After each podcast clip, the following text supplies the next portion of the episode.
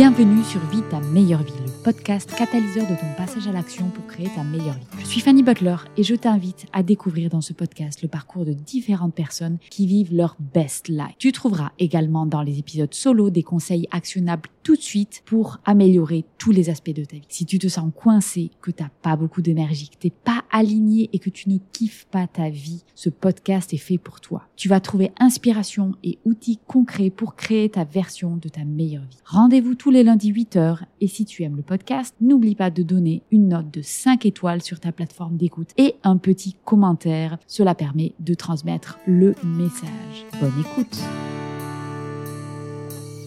Bonjour Gaëlle et bienvenue sur le podcast Vie ta meilleure vie. Alors tout d'abord, un immense merci de participer à ce podcast. Alors je dois avouer que euh, en lisant tes livres que tu m'as vraiment très très très généreusement envoyé, euh, j'avais l'impression d'être en face d'une ceinture noire de développement personnel et que moi avec mon petit niveau ceinture blanche, j'étais vraiment très très impressionnée. Alors merci de venir sur le podcast et de partager ton expérience. Ah, merci beaucoup Fanny de ton invitation je suis moi aussi ravie. Alors c'est drôle parce que les auditeurs le voient pas, mais euh, je porte un bandana noir, donc la ceinture noire, ça me fait rire. C'est une jolie synchronicité.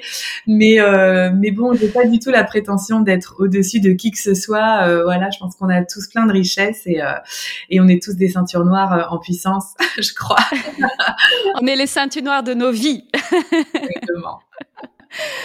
Ok. Alors, Gaëlle, tu as une histoire absolument incroyable. Si on devait définir ce que tu fais aujourd'hui, alors j'ai noté autrice, sophrologue, danseuse, journaliste, conférencière. Je crois que ton CV doit faire 10 pages aujourd'hui. Qu'est-ce que j'oublie dans cette liste?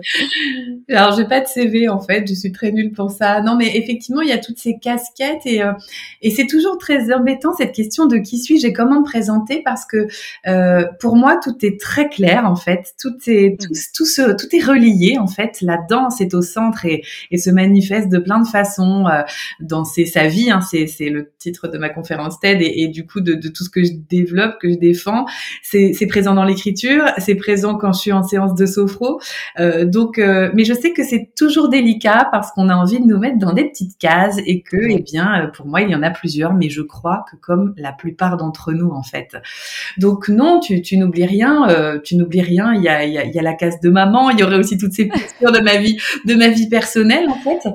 En tout cas, j'essaie par euh, mon expérience d'inspirer les gens. Ça, c'est vraiment mon moteur et de de montrer que finalement euh, danser sa vie, être heureux, c'est pas si difficile. Il suffit juste de commencer par des petits pas. Ça demande un peu de mmh courage, mais donc tu vois, il y a, y a, vraiment quelque chose de. Je crois que je suis une pédagogue en fait de l'existence un petit peu. Ça, j'aime bien, tu vois, transmettre. Voilà, mais euh, mais je suis tout ça à la fois et bien plus encore, mais comme chacun d'entre nous. Ok, magnifique. Alors justement, est-ce que tu peux nous expliquer un petit peu à quoi ressemble la meilleure vie de Gaël et en fait dans toutes les sphères puisque comme on le voit hein, tu es ce qu'on appelle un petit peu euh, maintenant les, les multipotentiels ou les personnes qui en fait osent explorer absolument tous les recoins de leur être et est-ce que tu peux nous expliquer à quoi ressemble cette meilleure vie là dans toutes ces sphères? Alors, il y a, y a, cette notion qui vient quand tu me parles de meilleure vie. Alors évidemment, l'idée c'est pas la performance, hein, c'est vraiment, on, le mmh prend très clairement dans, dans ton podcast, hein, parce qu'il y a aussi une pression du développement personnel parfois, et je j'adhère pas à ça mmh du tout.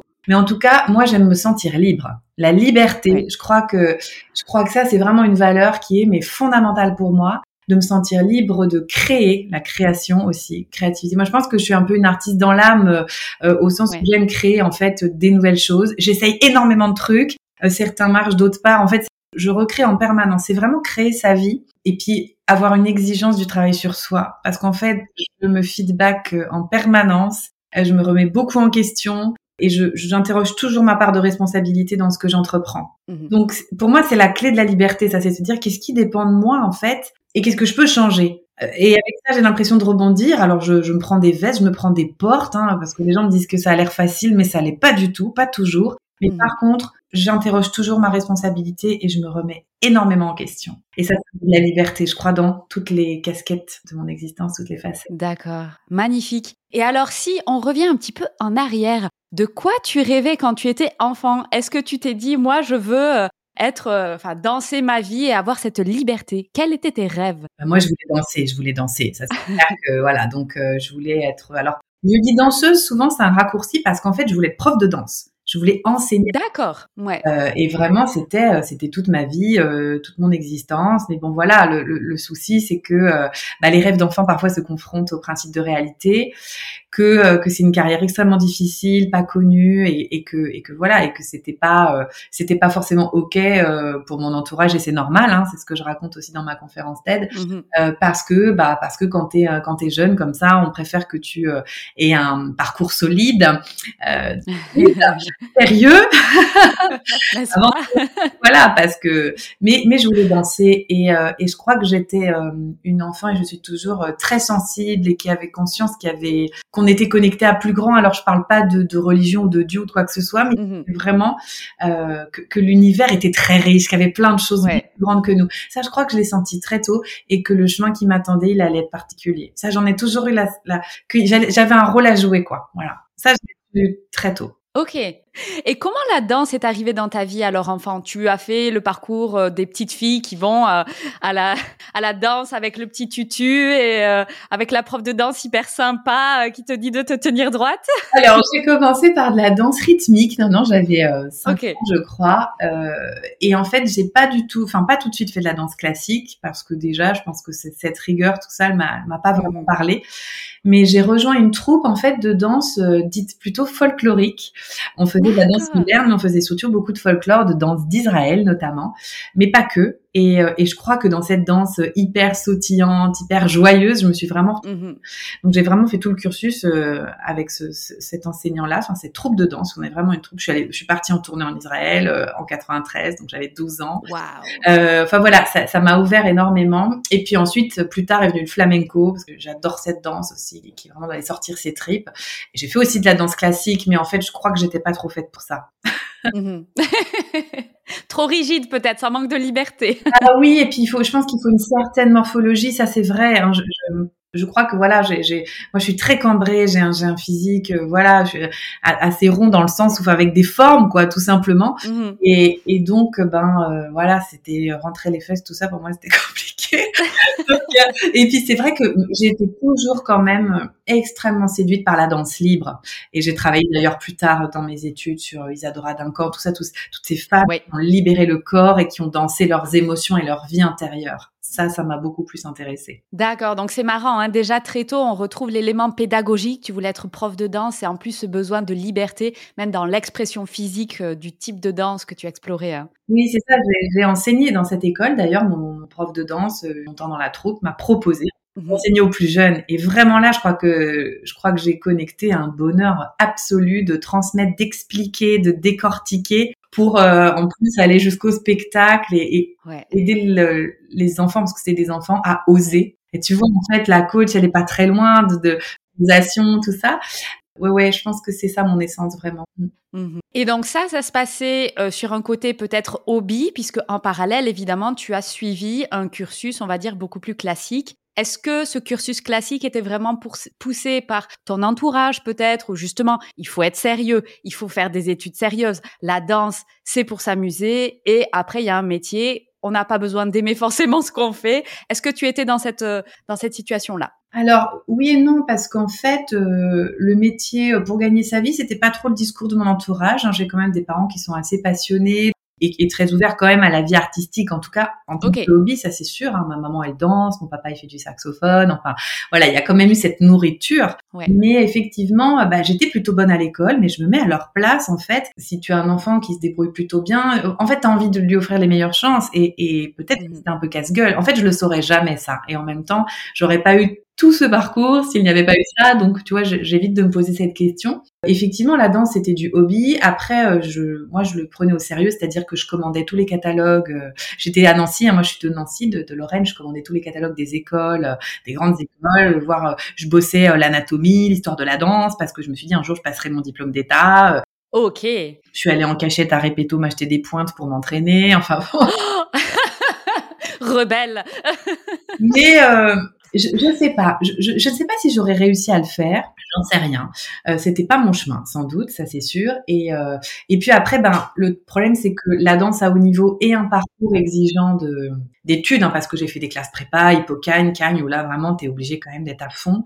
Bah voilà, elle a pris moins de place la danse. Et puis elle est revenue plus tard. Ouais. Et est-ce que tu peux parler un petit peu d'une phrase qui a un petit peu euh, marqué ton enfance, dans de ce cher conseiller d'orientation? Euh, donc c'est la fameuse phrase que tu partages dans ton TED Talk qui est magnifique et que j'encourage tout le monde à aller voir. Euh, Qu'est-ce qu'il t'a dit, ce conseiller d'orientation? Bah lui, il m'a dit que déjà, il, il c'était pas un métier. Enfin, il voulait pas. Euh, enfin voilà, c'était c'était pas un métier, puis qu'il fallait à la.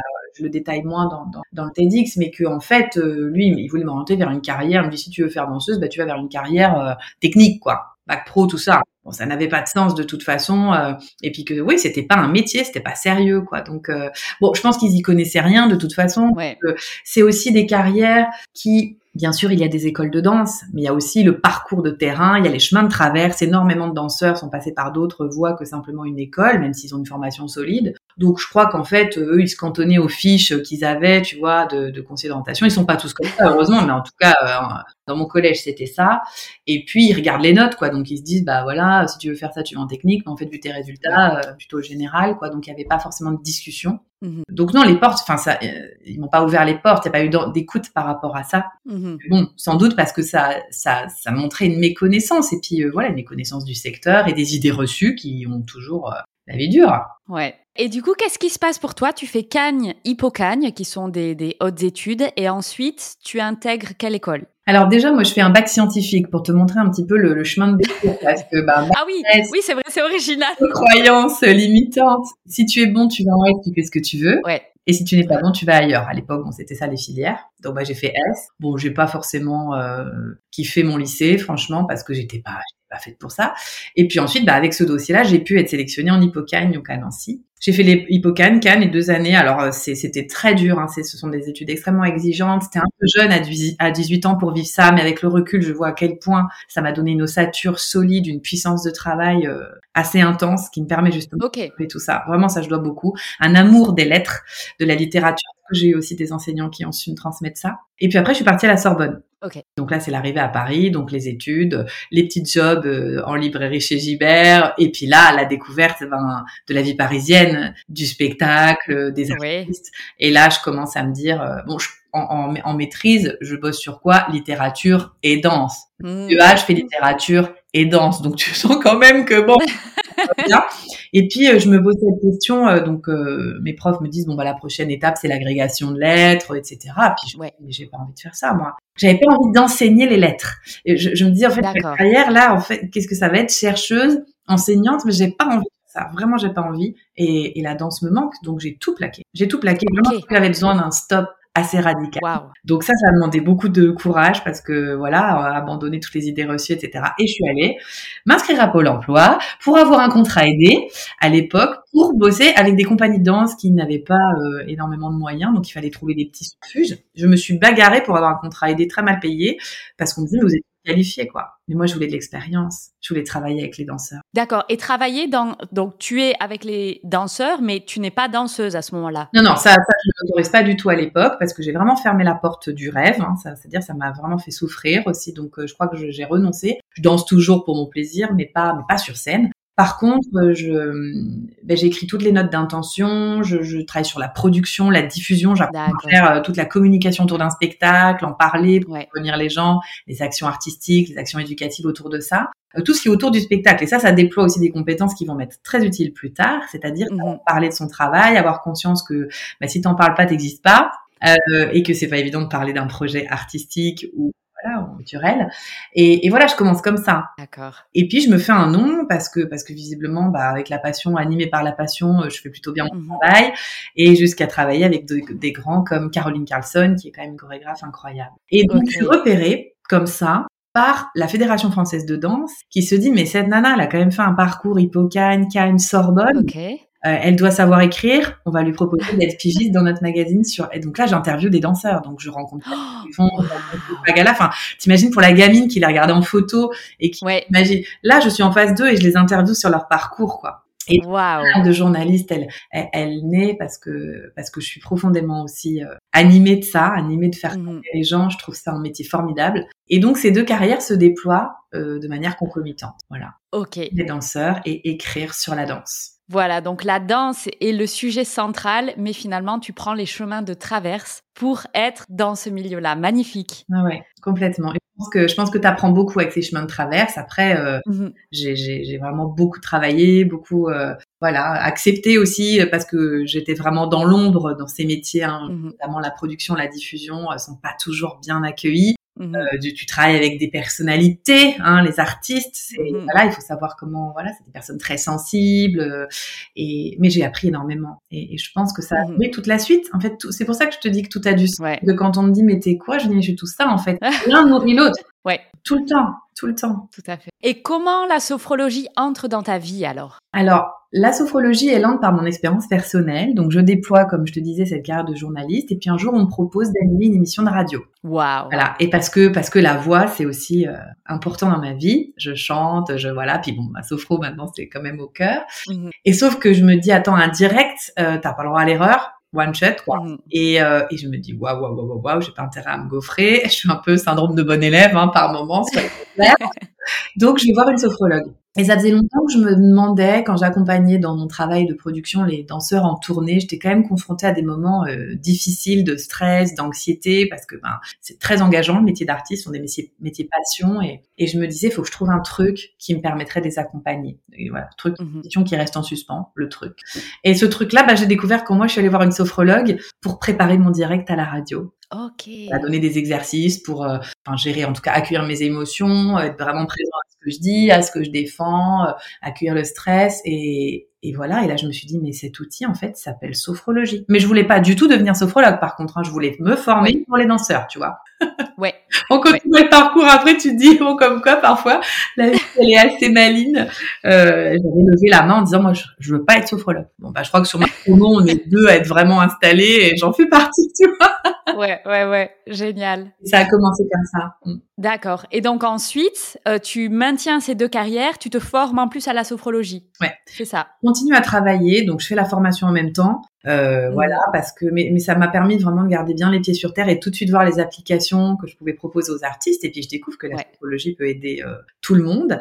Euh, c'est aussi un moment où dans mon existence personnelle, je traverse un deuil très violent. Euh, il se passe plein de choses. À cette année, il y a un nœud comme ça, vraiment de changement. C'est une année de mue euh, profonde. Et, euh, et, je me dis, mais en fait, quoi Je ne travaillerai qu'avec les artistes. J'ai envie de travailler avec les enfants, les ados. Enfin, et en fait, je suis profondément sophrologue parce que la sophro, c'est le lien corps-esprit. Donc moi, je trouve là-dedans tous les liens avec la danse, tous les liens avec l'intuition. Enfin, c'est d'une, c'est évident pour moi en fait. Mmh et là, je me dis, ben, je vais m'installer. Donc, je continue à avoir les deux pendant assez longtemps. Puis à un moment, je, saute quoi. Et j'ai la chance en fait d'accompagner des artistes à ce moment-là euh, qui, qui accompagnent aussi cette mutation, qui voient qu'il y a quelque chose qui change et, et en fait qui m'ont choisi depuis le début pour toutes ces casquettes et, et qui disent ça et qui disent, mais en fait, on aimerait que tu continues à nous accompagner différemment. On va te suivre en fait. C'est eux qui me suivent du coup là. Wow. Donc ça, fait une transition très douce en fait. Euh, et mais bon voilà, après je deviens vraiment entrepreneuse. J'étais intermittente du spectacle et en tant que sophrologue, il faut que je m'installe, il faut que j'ouvre mon entreprise. Donc là, je mhm. passe à un autre, euh, une autre facette. Ok. Et donc là, ça y est, c'est le grand saut. Mais comme tu dis, une transition relativement douce, dans le sens où tu as déjà des personnes qui te suivent dans cette aventure-là. Et, euh, et, donc là, tu commences ton parcours de sophrologue. Et à quel moment tu vas en Asie? Alors c'est au même moment. C'est au moment où j'ai euh, cette mue, ce deuil, cette découverte de la sophro. Enfin c'est juste un peu avant les Philippines. La première fois où je vais aux, Philippines, j'ai l'opportunité d'aller aux Philippines, euh, voilà. et en fait, eh ben, évidemment, quand j'arrive aux Philippines, moi, qu'est-ce que je veux rencontrer? Les danseurs, évidemment.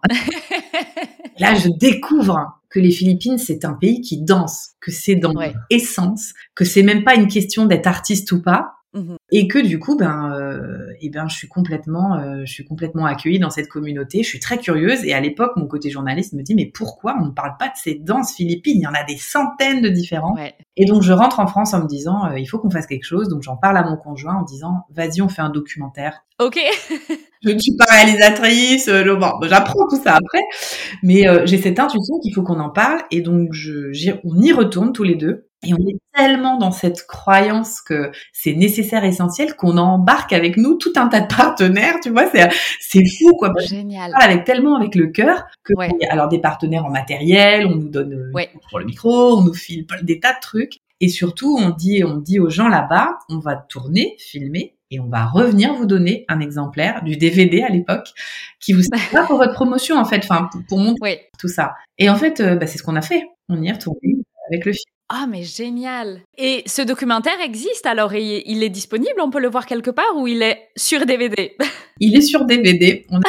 alors, on a fait plusieurs projections. On a été invité au musée du Quai Branly. Enfin, tu vois, quand même, ça part d'un okay, personnel et tu te retrouves au Quai Branly. Enfin, c'est énorme. Et du coup, euh, non, on n'a pas encore pris le temps de le mettre en ligne. Il faut, ça demanderait tout un travail. En fait, on a porté attention sur d'autres choses, mais, mais on n'a pas dit notre, notre dernier mot là-dessus, c'est sûr. Ah, magnifique. Écoute, je ne savais pas qu'il y avait un documentaire, donc écoute, ça me ravit parce que j'aimerais bien le voir. Du coup, tu mets l'eau à la bouche de tous les auditeurs là maintenant. Ça Sayao, donc ça s'écrit S-A-Y-A-W. Sayao, ça veut dire danse en tagalog, le langage, une des langues philippines. Ok, ok, magnifique. Et comment, donc là, on voit dans ton parcours qu'il y a eu euh, beaucoup de, de transitions de vie. Comment a réagi ton entourage dans ces moments-là? Euh, donc on a vu quand même qu'il y avait, euh, il fallait faire des, des, grandes études. Puis à un moment donné, c'est toi qui as dit bon stop maintenant, je retourne vers quelque chose que je veux, qui m'anime vraiment. Et comment réagissent les gens, ton entourage, ta famille? Est-ce que c'est plutôt on va t'aider dans ce chemin-là? Ou bien non, tu devrais aller là-bas parce que c'est ce qu'il faut faire ah, Ça dépend des moments et ça dépend des personnes en fait. Il n'y a pas une réaction euh, générale parce que les réactions partent toujours de soi en fait, de ce qu'on projette. Euh, euh, tu vois, ma, ma, je me souviens de ma, ma grand-mère maternelle qui, qui, qui, était déçue parce que elle, c'était chouette de voir l'agrégation. Mon prof de lettres aussi, il y a une forme de déception parce que les gens croient en toi, mais d'une certaine façon. Et, et, et, je peux tout à fait comprendre. Il y a le parcours de devenir intermittente du spectacle, tu vois. Donc c'est l'insécurité totale. Ouais. Voilà, ça, ça, ça inquiète forcément. Ça inquiète et puis par moments, ça fascine. En tout cas, je, pense que le fait que je, que je garde le cap depuis toutes ces années, euh, il y a un moment, on se dit, bah, c'est son truc, quoi. Donc, euh, il n'y a pas d'empêchement. Euh, ferme en tout cas à part des mmh, peurs mmh. quoi c'est à dire qu'après c'est j'aurais pu moi aussi euh, dire euh, quand on m'a dit t'as pas le corps d'une danseuse dire mais je m'en fous mais bon voilà moi aussi je, je, mmh. suis imprégnée de ces croyances là euh, et, j'ai dû m'en libérer donc on se prend responsabilité mais ça dépend ça dépend des personnes mais de toute façon c'est tellement mon essence que que je fonce quoi et justement, alors une question que, qui me vient tout de suite, c'est mais comment tu fais toi quand tu es peut-être plus jeune, que tu as que tu te connais moins, que tu as moins ce feu à dire non mais je veux faire ça et t'opposer quelque part à la pression extérieure. Comment tu fais toi pour te dire j'y vais quand même, même si il y a des peurs qui sont à l'extérieur et qui ne me concernent pas? Comment tu fais pour dépasser ça? Parce que c'est vachement dur quand on n'est pas encore bien formé, tu vois, qu'on se connaît pas très bien. On est hyper influençable. Oui, c'est sûr. Alors, et, je l'ai été de toute façon. Et, en fait, cet exercice de d'oser, euh, je pense que c'est encore le cas maintenant. C'est-à-dire que euh, oser écrire, oser euh, faire une émission de télé, oser. Enfin, à chaque fois, j'ai la trouille. Mais moi, en fait, ce que je fais, c'est que j'accepte toujours le challenge et je flippe après. tu vois, je me... et après, je me dis, mais ça va pas. Mais comment tu vas faire? J'ai toujours cette peur en moi. J'ai toujours ce trac. J'ai toujours ce doute. Ça, ça m'a pas quitté en fait et, mmh mmh plutôt sain en fait. C'est-à-dire que j'ai pas ce, cette assurance d'être forcément euh, parfaite. Tu vois, je pense que ça permet de conserver beaucoup d'humilité et j'y tiens énormément. Après, je pense que j'écoute quand même le corps, c'est-à-dire que je, quand ton corps, quand t'es pas à la bonne place ou que t'es pas bien, il, il te le dit quoi. Mmh Donc j'ai eu des moments de souffrance énormes dans, de ne pas être à ma place, de plus danser, de de, de pas aimer mon corps, de c'est très dur en fait. Mais justement, à un moment donné, c'est comme si tu touches presque le fond, puis tu prends une grand, un grand appui et tu mmh dis un go. Et je pense que je chéris la chance d'être en vie chaque jour. Tu vois, je me dis mmh la chance. Alors il y en a qui me disent arrête de dire ça parce que c'est, tu vois, les superstitions, tout ça. Mais moi, je crois que la gratitude et la reconnaissance de la chance que tu as, elle te donne énormément d'élan. Et je me dis, la vie est courte, quoi. Donc go, go. Enfin, ok prends ça et puis si tu te plantes, c'est quoi le problème En fait, finalement c'est quoi? C'est c'est pas grave, tu, te plantes, t'apprends. J'ai pas cette notion d'échec. Tu vois, par contre, ouais. je, alors ça m'arrive de traverser de gros déserts, euh, évidemment, comme tout le monde, comme tout le monde. Et je pense que comme les personnes qui brillent le plus, tu vois. Et alors, euh, je m'inspire beaucoup des, des parcours d'artistes parce que tu vois, j'ai tellement mmh. travaillé avec des gens qui sont force de travail, qui parfois ont cinq personnes dans la salle et continuent à donner la même énergie. J'ai énormément mmh. pour ça. J'ai été baignée là-dedans et je pense que mmh. j'en ai, euh, j'en suis complètement imprégnée et de me dire bah si ça touche cinq personnes bah ce sera déjà cinq personnes ouais ok et, et que si chaque soir je peux me dire bah t'as semé des graines t'as donné quelque chose et t'es resté profondément authentique mmh mmh ça pour moi c'est c'est hyper important quoi de pas tricher quelque part, c'est vraiment se reconnecter avec ce qui est important pour toi. On peut appeler sa mission de vie ou peu importe les mots qu'on met dessus, mais les valeurs qui te sont propres et qui t'animent vraiment. Donc ça, et la gratitude de chaque jour finalement n'est pas donnée. Donc autant l'apprécier. Et j'aime beaucoup ton, ton troisième conseil qui est, bah, si ça se plante, qu'est-ce qui se, enfin, au final, on se fait tout un monde de, oh mon Dieu, qu'est-ce qui va se passer si, mais bah, au final, il se passera pas grand chose à part peut-être, euh, bah, que ce sera une émotion désagréable et oui, il y aura peut-être des choses à gérer, mais au final, il n'y a pas mort d'homme. Oui, c'est ça. Et puis alors, il y a deux choses qui me viennent quand je, quand je t'entends, c'est aussi euh, toujours prendre de la hauteur. C'est-à-dire que, tu vois, par exemple, quand, un, quand ton bouquin, tu dis ce qui va marcher et tout, puis après tu prends la hauteur et tu dis, mais c'est un bouquin parmi les milliards. Mm. La Terre est vaste, il y a des milliards d'êtres humains. Enfin, tu vois, de toujours, je relativise énormément ce qui m'arrive. Ça, ça m'aide comme un hélicoptère, tu vois. Je prends de la hauteur et je me dis, ok, là, effectivement, est-ce que dans l'échelle d'une vie, là, ce que je viens de vivre est grave? Non. Ouais. Par contre, si j'ai pas la santé ou que j'ai mes proches qui souffrent, oui, là, on est dans autre mm. chose, tu vois. Mm. Il y a ça. Et puis, je crois que je suis quelqu'un. Alors c'est dans mon ADN parce que enfin c'est dans mon dans mon identité parce que je m'appelle Gaëlle et Gaëlle ça veut dire générosité. Et je crois vraiment. Alors ça peut être euh, parfois on peut s'en ça peut se retourner contre toi, mais je suis hyper généreuse. Mmh je donne énormément et ça m'est ça m'a toujours été rendu. Et je le fais pas pour ça, c'est-à-dire, c'est tout ce qui, toutes les clés, par exemple, écrire le bouquin. C'est parce que j'ai dépanné quelqu'un au départ qui m'a dit, ah, mais tu devrais, on va devoir parler de toi, t'as quelque chose et tout. Mais moi, je l'ai fait euh, sur mon temps. Mmh je donne énormément de mon temps, de, là, ce qui, d'ailleurs, ce qui est dur pour moi, c'est que là, ça, ça, prend tellement, ça prend plus d'ampleur, mon, mon rayonnement, on va dire, même s'il est tout, tout relatif. Donc, je, je, me dis, je vais avoir du mal à répondre à tout le monde, mais c'est vraiment, tu vois, d'être à l'écoute, et je pense que tu vois, d'avoir toujours le cœur qui ouvre et qui, et qui donne, déjà ça te descend un peu de ta petite personne, de ton ego. Mmh mmh mmh ça te permet d'avoir une puissance et de et, et, voilà cette énergie là, ouais, je crois. Eh ben, écoute, je pense que le, le meilleur exemple, et en tout cas moi c'est quelque chose qui m'a beaucoup touché, c'est que tu viennes sur ce podcast. On n'est pas un podcast qui est énorme, et pourtant Gaël vient euh, discuter avec nous de son parcours, et moi ça me touche énormément. Donc merci, merci Gaëlle. C'est voilà, je pense que c'est un des exemples de générosité. Ben c'est normal parce que tu vois quelque part c'est non, moi je, je il n'y a pas à me positionner au-dessus, au-dessus, tu vois, il y a pas. C'est, je trouve que je sais aussi que cette démarche-là de faire des podcasts, elle est animée par la passion, par le fait de donner du temps, et, et moi je suis très respectueuse de ça, donc euh, il n'y a pas de raison, et puis c'est toujours riche, tu vois, et et et en fait, je, ça c'est vraiment, je pense, tu sais, mon passé de journaliste à la radio. J'étais dans une toute petite radio, mais très sympa. Ah. Mais parfois les gens me regardaient un peu de haut, tu vois, ouais, c'est IDFM, mais on était sur la FM et tout ça. Hein. Et j'ai toujours dit, mais jamais de mépris pour qui que ce soit. Mmh jamais. Mmh et ça, tu vois, petit j'entends parler des petits médias, des grands médias. Moi, pour moi, ça, c'est euh, quoi, tu vois, vraiment. Ben écoute, j'aime beaucoup ta vision parce que j'ai une peut-être quelque chose de similaire où je me dis, mais en fait, tu rencontres des gens, tu vois, c'est tout. Et on oublie le reste. C'est juste des rencontres d'humain à humain. Point barre. Le reste, c'est des accessoires que peut-être la société ou peu importe va donner euh, de la valeur par rapport à ça, mais au final, on est juste en train de rencontrer des gens et moi, c'est pour ça que j'ai créé ce podcast parce qu'il y a tellement de personnes qui ont des vies extraordinaires et c'est leur version de leur meilleure vie et je pense que c'est ça qu'il faut partager. Toi, tu as ta meilleure vie qui a ta définition et c'est unique à toi. Et la meilleure vie de quelqu'un d'autre, ça prendra une autre forme et c'est très bien comme ça. Oui, et puis inspirer, euh, inspirer, c'est enfin moi, moi aussi j'écoute beaucoup de parcours. J'adore ça, j'écoute des mhm, parcours, euh, j'écoute des gens qui se sont plantés. J'adore écouter aussi, enfin c'est pas les échecs là encore, mais des gens qui ont eu des épreuves et qui ont une espèce de résilience comme ça. Moi ça me ça me fascine parce que je me dis waouh.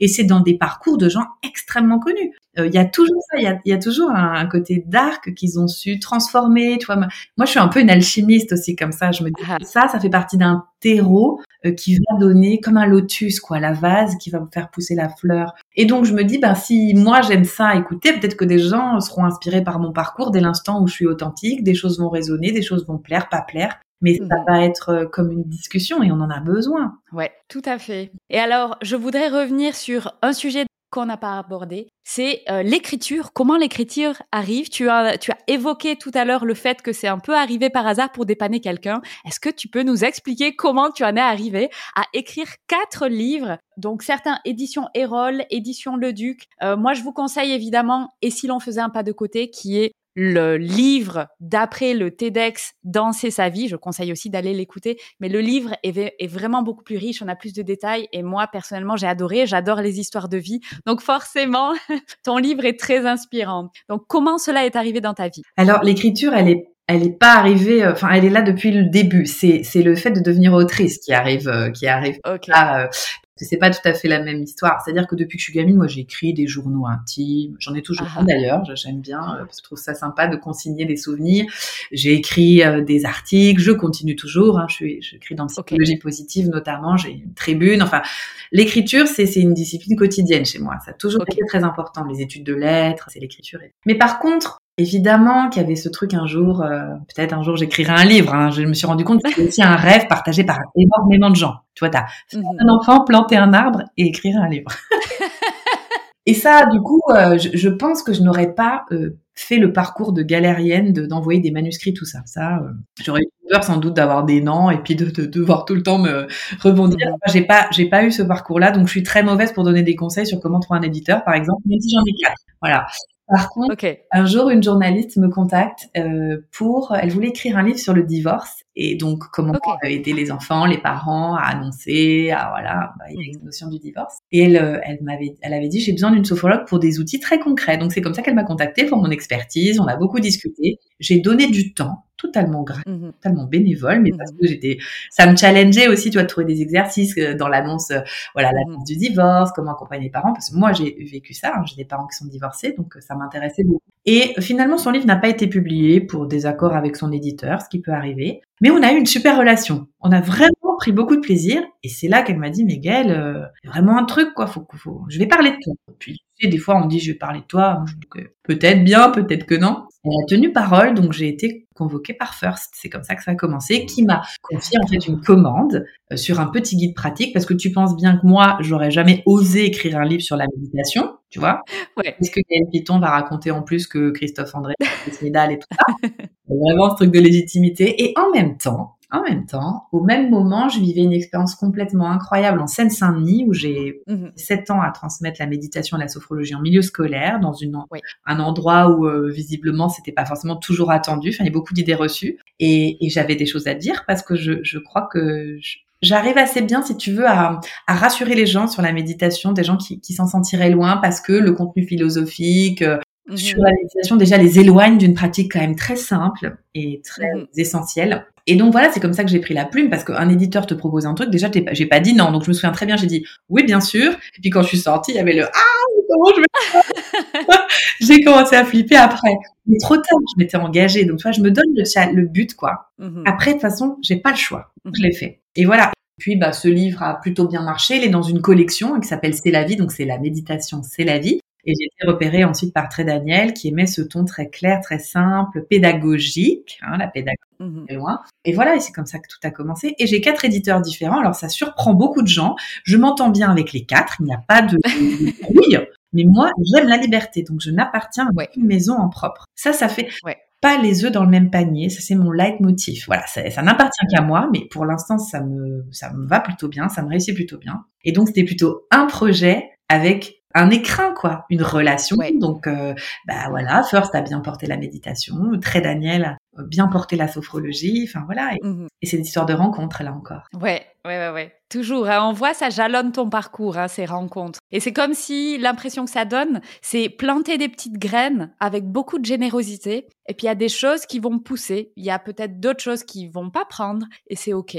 Ouais, oui, je te confirme qu'il faut beaucoup pousser pour que ça prenne quand même. Ça, je tiens à le dire. okay. dire que la face euh, visible, finalement, elle est euh, un faible pourcentage de tout le travail en dessous. Mais ce qui, non, ce qui est sûr, c'est donner, euh, faire les choses bien alignées. Et puis j'ai eu sur mon parcours des gens qui ont été comme des miroirs et qui m'ont donné des autorisations. Pour le livre, pour le TEDx, c'était pareil. Non mais jamais j'aurais postulé pour faire un TEDx. Tu vois, ça c'était dans une autre vie. Ah, ah. mais je sais pas. Un jour, j'ai raconté mon histoire en me faisant maquiller sur un plateau de télé. Tu vois, comme quoi et je racontais, et je racontais Saint-Denis, les élèves, et je suis à fond. Alors, euh, du coup, forcément, ils m'ont dit, tu sais, ça ferait un super TEDx. Et la personne qui mhm. m'avait fait un, m'a dit, je vais parler de toi. Pareil, le... donc maintenant, quand on me dit, je vais parler de toi, je me méfie. Mais tu vois, c'est faire les choses bien alignées ouais. sans attente de transformer le monde en, soi, en nettoyant beaucoup euh, mmh. sa psychologie, ses zones d'ombre. Ça, par contre, je suis extrêmement exigeante avec euh, mmh nettoyer mon instrument de travail qui est moi, en fait. Ouais. Et, et, voilà, c'est comme ça que ça a poussé. Mais bon, je suis une grosse travailleuse quand même aussi. Hein. Je, ouais. je travaille beaucoup. Il n'y a pas de secret. C'est comme. Ouais, ouais, ouais, ouais. c'est vraiment encore l'artiste, tu vois. C'est que quand tu vas voir un spectacle de danse, tu ne vois pas l'effort. Mmh mmh c'est fluide. Sauf que si tu vas voir un ballet, tout ça, ça a demandé des heures et des heures, mmh des heures de travail. Et par contre, le résultat, le public ne doit pas sentir le travail. Ça doit être euh, fluide. Mais c'est exactement pareil. À chaque fois qu'on voit quelque chose qui paraît simple, c'est qu'il y a eu un énorme travail derrière. Ça, c'est une phrase que j'aime beaucoup. parler simplement même de la méditation, de la sophrologie, c'est très compliqué en fait. Il faut avoir bien intégré, incorporé, remâché, rabâché, l'écriture, tu remets ton ton livre plusieurs fois comme un artisan, tu, tu, tu refais sans relâche, tu doutes, tu as peur, tu es enthousiasmé, tu traverses mmh. un flot d'émotions et c'est la détermination quoi qui fait vraiment la différence. Ne pas lâcher et en même temps avoir la, sagesse d'entendre quand c'est pas le moment aussi, tu vois. Parce que tu peux avoir une mmh. c'est ce qui m'est arrivé pour Saint-Denis. Moi, je suis arrivée la première année, je savais très bien ce que je voulais faire dans ce collège quoi. OK. Les enseignants, les parents, tout le monde, le système école, enfin mais sauf que le rythme du système n'était pas le même que moi, donc il faut aussi d'accord, ouais, d'écouter le rythme de l'autre. Ça c'est important. Ok. Et alors justement, j'aimerais un petit peu qu'on touche sur le sujet des échecs. Alors je sais que tu n'aimes pas ce mot, ce qui est le cas de la plupart des entrepreneurs. Euh, mais alors qu'est-ce que j'entends par échec? C'est des, des projets qui n'ont pas eu les résultats attendus. Parce qu'un échec, quand on parle d'échec, souvent on voit la chose finale où en fait un échec c'est j'arrête et puis il n'y a plus rien après. Mais là c'est vraiment des choses où il n'y a pas eu les résultats attendus. Du coup, quelles leçons tu en as tirées et comment tu as continué? Alors, des résultats pas attendus, j'ai pas de choses qui me viennent parce que j'ai pas vraiment d'attente. Par contre, il y a des collaborations euh, foireuses ou qui marchent pas. Ça, ça, oui, tu vois. Ok. Pour moi, ça, ça rentre dans le dans ce qui m'a. Enfin, quand tu m'évoques ça, un échec ou en tout cas traversé d'une épreuve, moi, c'est plutôt ça. Euh, ça a plutôt été des moments où j'ai dû dire non, même si le projet euh, semblait enthousiasmant, juteux, mais parce que je sentais qu'il n'était pas aligné avec moi. C'est pas évident de dire non. Ouais. Pas citer euh, les partenaires en question, mais euh, c'est, on te demande de faire des méditations, donc c'est super. Tu as toute un, une liste de choses qui, euh, voilà, de, de, méditation, de développer, donc ça, ça me parle. Mais sauf qu'on se dit, oui, mais on va faire dire ça par des comédiens parce qu'on travaille d'habitude comme ça. Et pour moi, tu vois, c'est, c'est tu, tu me prends pas dans mon intériorité, dans mon intégralité. Ça n'a pas de sens de faire dire un texte qui est incarné par toi par une autre voix. Mmh parce que quand tu dis, c'est aussi ta présence, bon, des choses comme ça, ce qui est très dur aussi et dont j'ai dû me relever, c'est les personnes qui plagient tes idées. Ça, c'est quelque chose qui m'arrive très souvent. ok. Euh, j'ai l'impression, alors je ne sais pas si c'est l'intuition, si c'est que j'ai souvent un temps d'avance et, et je dis pas ça du tout à des fins de me valoriser parce que pour moi c'est pas toujours évident justement. C'est-à-dire pressant des choses et je me dis les gens vont avoir besoin de ça. Mais ça, c'est beaucoup les entrepreneurs quand même. Les entrepreneurs et les créateurs sont comme ça. Sauf que parfois, j'ai pas la, comment dirais-je, je, me dis, c'est pas une idée, enfin, cette idée, elle appartient pas à moi et sans doute plein de gens ont fait des trucs, des tas de avant moi dans ce sens. Euh, sauf que ça gêne pas du tout certaines personnes de complètement piquer ce que tu as fait, de se réapproprier. Ça, pour moi, c'est très très dur. C'est toujours très violent. Je me sens, on est rentré chez moi et qu'on m'a piqué un truc hyper important, tu vois. C'est. D'accord, ouais. Ça, euh, maintenant, j'arrive à prendre la distance parce que je me suis dit, bah, si c'est pas cette idée, tu sais, moi, j'en aurais d'autres, en fait. J'ai un truc comme ça, mais ça m'a mis dans des états euh, de tristesse profond. Vraiment. D'accord. C'est très dur. Donc ça, voilà, c'était des trucs qui, qui, qui marchent pas. Est-ce que c'est lié peut-être à justement euh, ton côté très généreux et qui, qui se sent peut-être bafoué derrière avec de la trahison ou quelque chose comme ça? Peut-être. Après, ne tient qu'à moi de pas le vivre comme ça, mais c'est pas là, c'est mmh évident. Là, j'ai dû aller bosser quand même, effectivement, euh, sur euh, parce que tu mets beaucoup d'énergie et puis. Euh, mais en même temps, j'ai partagé ces thématiques autour de moi et je suis pas la seule à qui ça arrive. Heureusement, protéger une idée, c'est très compliqué. Il y, a des, il y a mmh des organismes qui protègent des noms, mais une idée, une. Et après, je me suis dit, en fait, je comment je fais C'était ta question. Bah moi, je transforme. C'est-à-dire que toutes les portes qu'on m'a fermées ou toutes les claques que j'ai pris dans la gueule, ça m'a au contraire. Alors après un petit passage comme une petite vague, hein, parce que sur le moment la résilience, n'est pas, c'est pas le premier qui sort. Accueillir ses émotions, numéro un, étape un. d'accueillir toute la et, et, et, cette forme de rage, par, parfois c'est ça, hein, c'est vraiment plus que la colère, c'est de la rage. M'a dit ok, bah ça me demande d'affirmer davantage encore qui je suis parce que la façon dont tu le fais ne sera jamais la même que celle de quelqu'un d'autre. Donc ça, ça m'invite toujours à réaffirmer mon identité, ma singularité, me protéger me protéger mhm. aussi. Ça, ça a été un gros travail. J'avais pas mesuré que écrire un livre, ça pouvait être aussi euh, de se prendre des trucs très violents, des, des retours, des jalousies. Ça, j'ai beaucoup et c'est un sentiment que moi, je connais pas, par exemple. Je suis pas jalouse des gens qui réussissent, moi. Ils m'inspirent. Oui. Mais par contre, je sais que ça, ça a pu être à l'œuvre, donc. Euh, mais au contraire, une fois que je le feedback, hein, comme je te disais avec moi-même, mhm. je me dis, ok, comment tu renforces encore plus? Comment tu ouvres encore plus ton cœur en réponse à tout ça? Ne ferme pas, ne nourris pas de rancœur, ouvre, ouvre encore plus grand, plus fort. Et voilà, je crois que je transforme cette la, rage, elle me permet de créer énormément, donc euh, et je rebondis comme ça. Ma vie est très riche, j'ai beaucoup de chance, et je pense que qu'en même temps, la chance, je suis allée la chercher par endroits. Mhm. Ok, donc si tu te prends une porte, accueillir l'émotion et ensuite ouvrir son cœur, ne pas justement se fermer et transformer, ça te permet de créer encore plus et d'aller chercher encore plus loin finalement. Oui, oui. Ça, après, c'est pas sans euh, occasionner des moments euh, parfois aussi très durs où il y a beaucoup de fatigue. Euh, voilà. Mais, mais généralement, ce dain ne dure pas très longtemps. Mmh parce que bah parce qu'en plus j'ai la chance d'avoir rencontré des outils qui peuvent m'aider et que je, je sens que quand je suis dans cette générosité, cette ouverture, d'autres choses. si tu vois l'univers comme abondance, tu vas avoir des choses mmh abondantes. Tu le vois comme porte fermée tout le temps et parfois l'univers c'est très bien fermer les portes pour nous aussi. Hein. Mmh Toi, t'as envie qu'un truc marche et tu te dis c'est pas possible, c'est la loi des séries, ça fonctionne pas. Ce ouais, mais après tu t'aperçois, mais bien plus tard. Il y avait vraiment une raison. Quoi. Ouais. C'est fou d'être magie là, quoi. Et ces outils dont tu parles, c'est des outils de type euh, sophrologie, euh, mindfulness, c'est ça? Ouais, c'est ça et plein d'autres choses. Je sais que par exemple, quand pour accueillir mes émotions, moi je danse. Avant, bah là, tu vois, avant de, te parler, avant quelque chose, je danse toujours, toujours. Ah, génial. Ok. Et euh, quand je suis triste, je danse. Quand je suis en colère, quand je suis joyeuse. Et donc, ça me permet de faire circuler les émotions. Alors oui, il y a ça.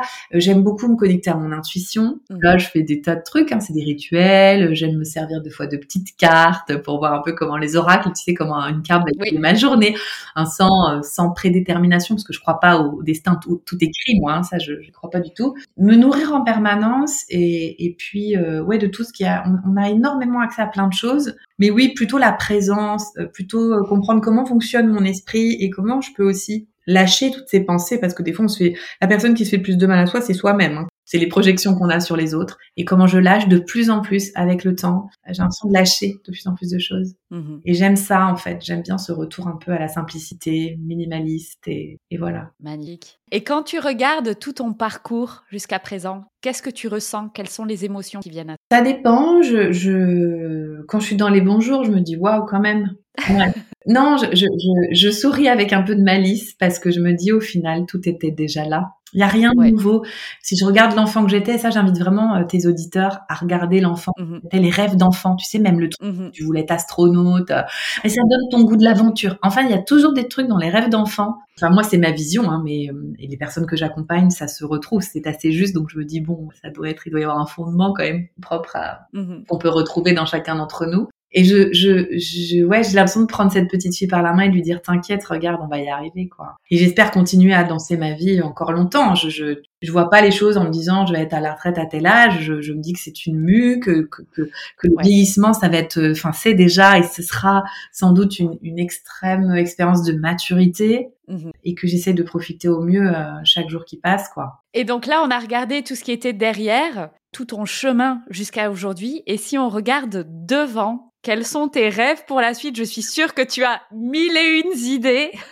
J'en ai plein. J'ai plein de projets hein, qui vont découler. Je continue à écrire, évidemment, d'aller à la rencontre avec les gens. Je, je pense que je vais essayer d'oser me montrer un peu plus. Mmh l'image, c'est pas trop mon.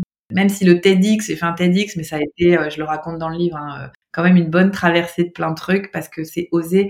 Et en fait, je j'ai encore, je crois en moi, ce côté de, bah, de, de, de je suis pas, enfin timide. Les gens rigolent parce qu'ils me trouvent hyper extraverti, mais au fond de moi, ça me demande d'oser.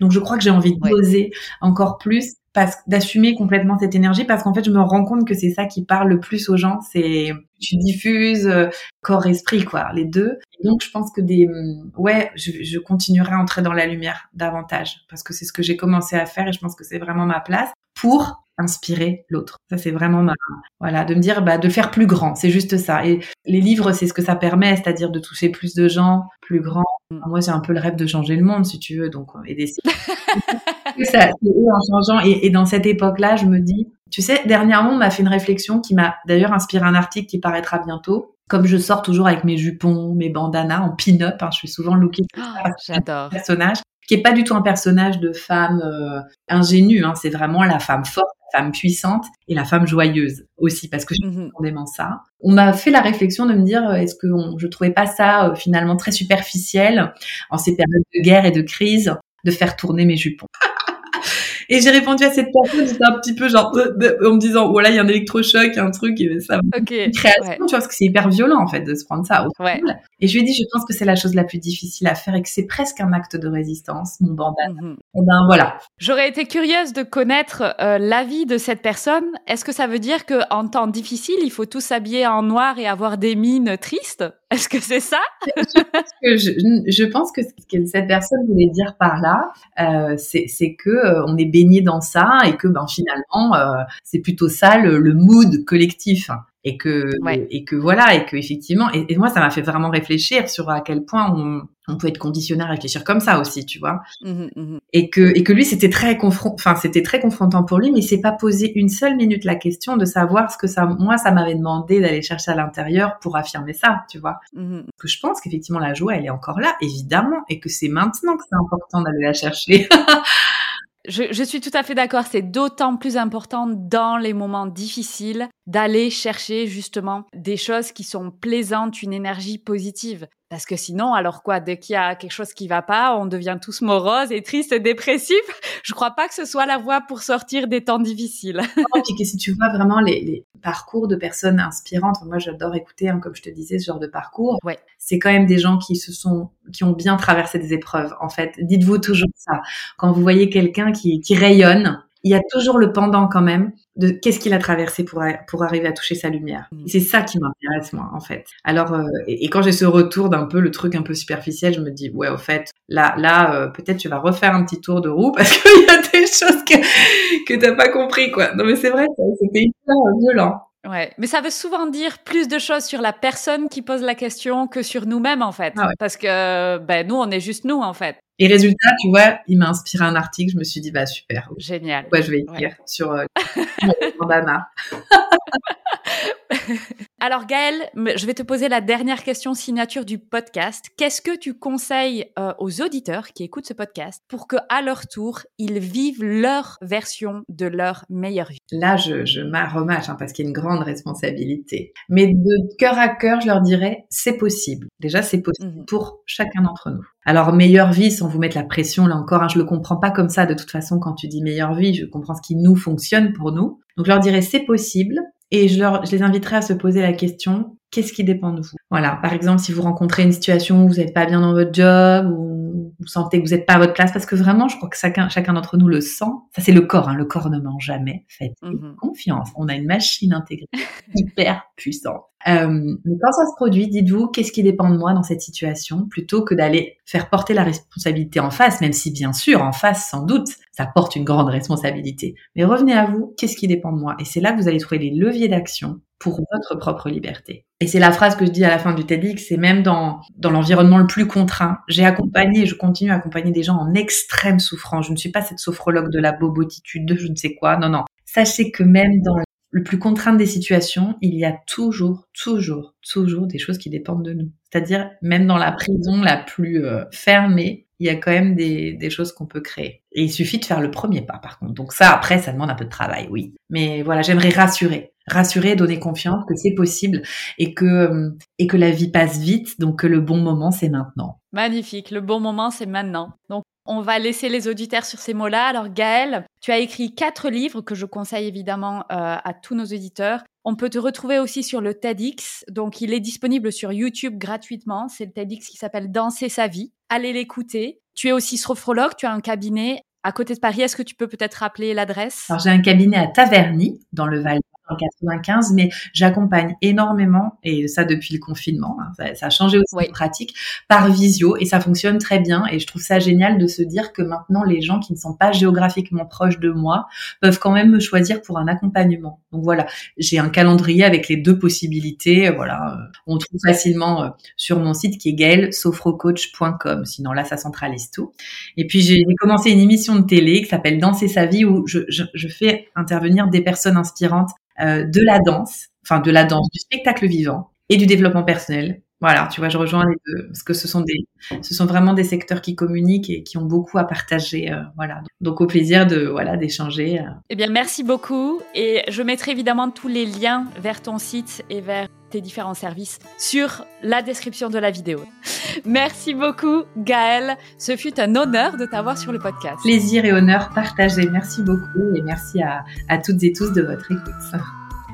J'espère que le podcast vous a plu. Si c'est le cas, n'hésitez pas à noter 5 étoiles et commenter le podcast sur votre plateforme d'écoute. Si vous souhaitez aller plus loin, je vous propose des formations et du coaching pour vous permettre de créer votre meilleure vie. Contactez-moi pour plus d'informations.